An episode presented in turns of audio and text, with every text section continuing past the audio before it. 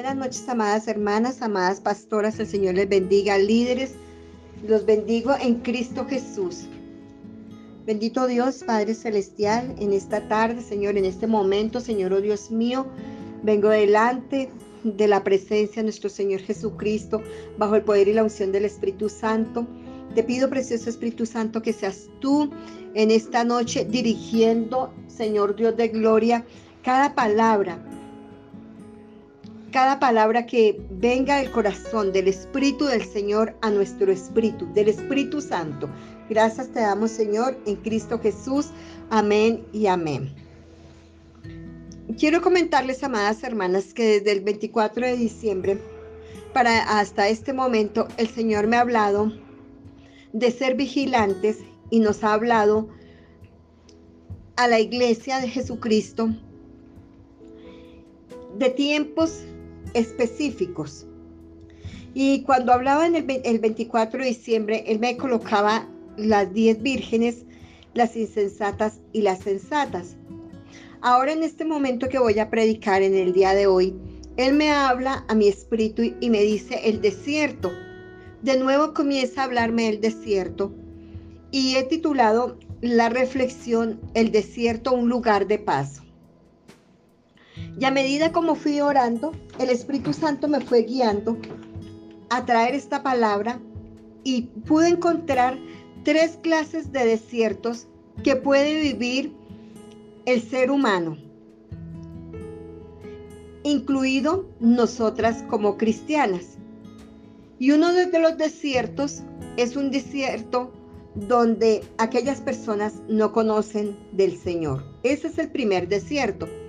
Entonces el desierto, ¿qué es? Desierto es un lugar desolado, despoblado, inhabilitado, símbolo de esterilidad, es una tierra árida y seca.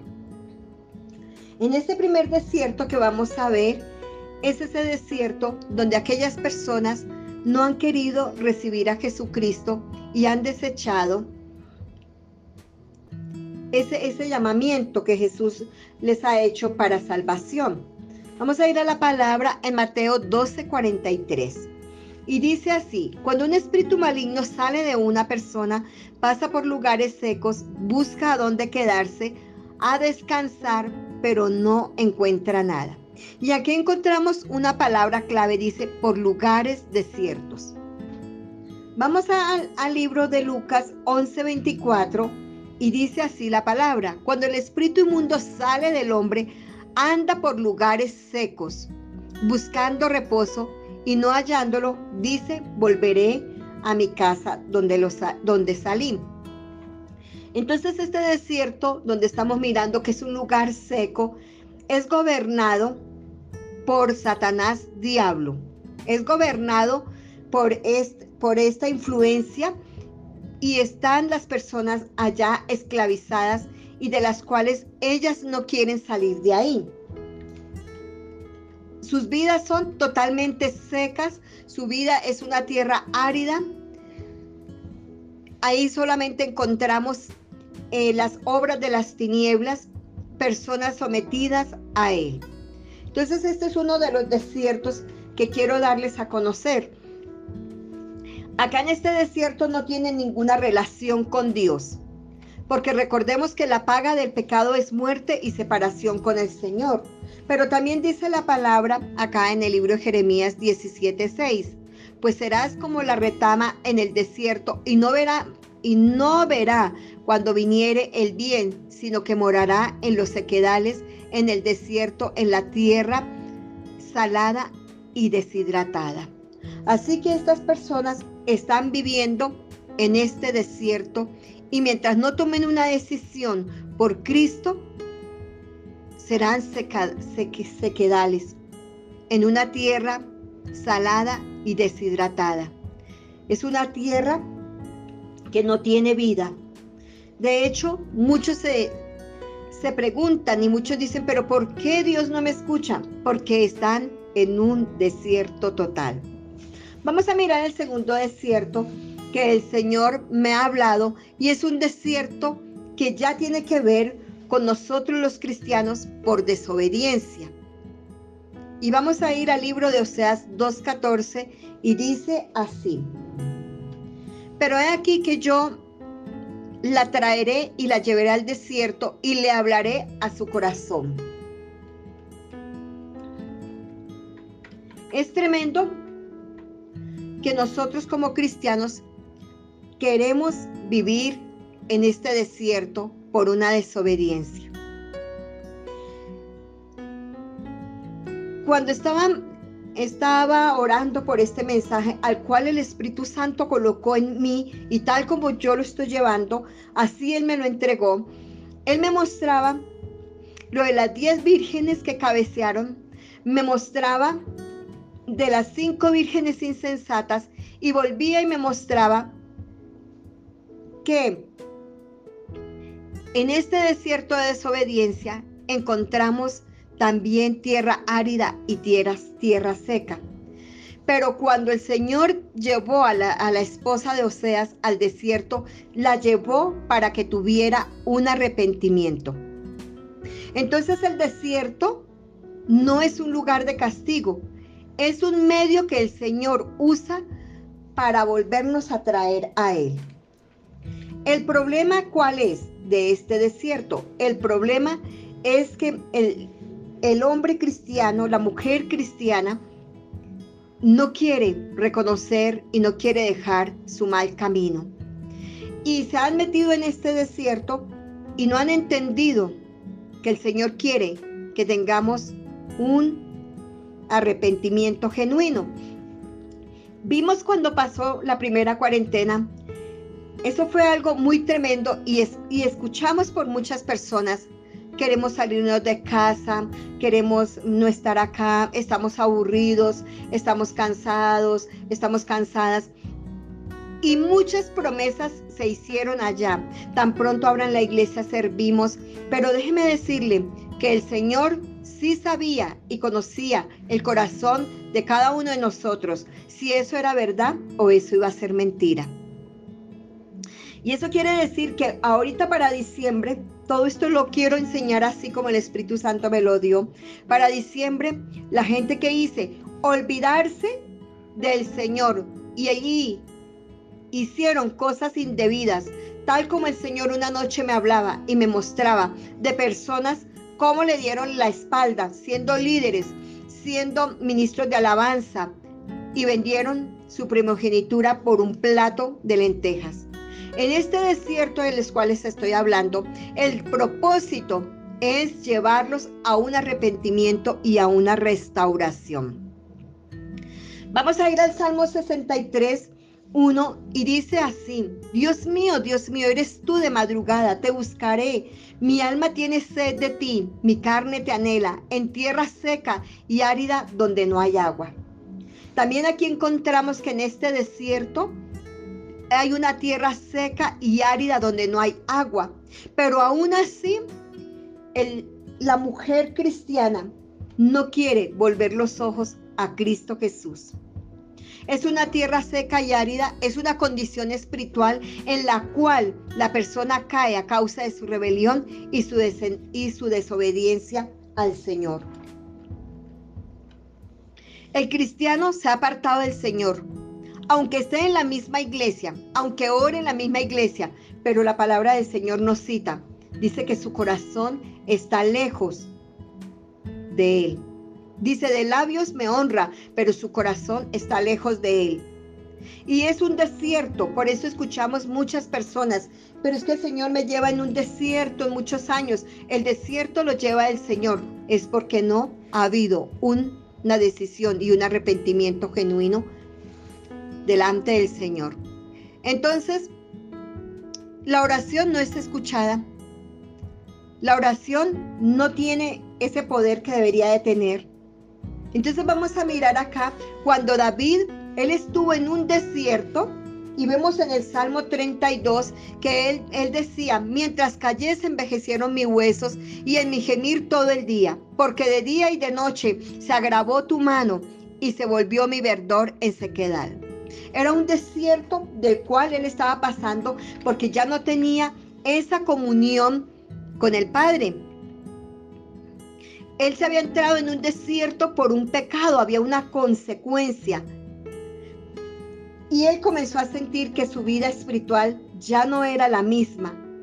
Pero cuando él comenzó a ver que ya no estaba ese fluir y no había esa comunicación con el Espíritu Santo, él que hizo en el Salmo 51 vino a un arrepentimiento y le decía, Señor, ten misericordia de mí, lávame con hisopo y seré más blanco. Él reconoció y él salió de su desierto. Pero como esta reflexión se llama de paso por el desierto, y este, este tercer desierto al cual yo les quiero mostrar es un desierto, es una fuente de inspiración. Es un lugar, no es un lugar desolado, sino es un lugar donde estamos frecuentemente, estamos diariamente en esa comunión con el Señor. En este desierto es una corta estación que sigue a las lluvias torrenciales al invierno. El desierto se viste de ropaje. Quiere decir que en este desierto cada una de nosotros tenemos una protección de parte del Señor. Estamos habitando al abrigo del Altísimo, a la sombra del Omnipotente, donde no debemos de sentir temor a pesar de las cosas que podamos ver, porque estamos en un desierto de paso, pero en este desierto no es de muerte. Los arbustos reverdecerán y, y una alfombra de verdes hierbas salpicadas de infinitas flores hacen sonreír al desierto. Esto quiere decir que el Señor está con nosotros y podemos ver todo esto que les estoy enseñando. El desierto es un símbolo de esperanza. Acá encontramos esa esperanza a las promesas que el Señor nos ha dicho. El desierto es una oportunidad de vida donde encontraremos las lluvias del cielo y encontraremos su misericordia y gracia. Dios convierte estos lugares en estanques de agua. Esos estanques de agua es ese fluir en nuestro interior, esos ríos de agua viva, esa presencia del Espíritu Santo de Dios día a día. Es una comunicación directa con el Señor, donde no vamos a estar secos en ningún momento de, nuestro, de nuestra vida espiritual. El Salmo 107, 35 dice, vuelve el desierto en estanques de agua y la tierra seca en manantiales. Así que si nosotros estamos pasando en este momento por una dificultad, llámese como se llame, Él está trayendo esos estanques de agua. Él está trayendo esa agua gota por gota a nuestra vida de cada una de nosotras. Es un encuentro personal con el Señor. Y es acá donde podemos citar de nuevo el Salmo 63, 63, 1, donde él decía, mi alma tiene sed del, del Dios vivo, decía David. Y es acá donde nosotros debemos de buscar todos los días esa presencia del Señor, porque nuestra alma necesita de la presencia del Señor para que nosotros no podamos tener nuestra vida seca espiritual. En este desierto se crea una necesidad de estar con Él y hablar con Él. Así que todo este tiempo que estamos no es un tiempo malo, es, un, es el mejor tiempo. En este desierto se clama por tener un encuentro sobrenatural con el Señor. Es sentir una profunda necesidad de estar con Él. En Isaías 26, 9 dice así la palabra, con mi alma te he deseado en la noche. En tanto que dure mi espíritu en medio de mí, madrugaré a buscarte con mi alma. Es, esa alma que deseamos de día y de noche, su presencia en todo momento. Porque si usted está experimentando en estos momentos temor, miedo, quizás nos está haciendo falta entrar y desear y anhelar al que anhela nuestra alma. Isaías 41, 18 dice así. En las alturas abriré ríos y fuentes en medio de los valles. Abriré en el desierto estanques de agua y manantiales de agua en tierra seca. Mire lo que nos está diciendo el Señor, que Él está abriendo en las alturas los ríos y fuentes en medio de los valles y abrirá en el desierto los estanques de agua. vemos acá que el desierto todo el mundo lo cree que es algo inhabilitado, que no se puede habitar, que es seco, que es árido, que no hay agua. Pero en una predicación anterior decía que el desierto era para pastar ovejas.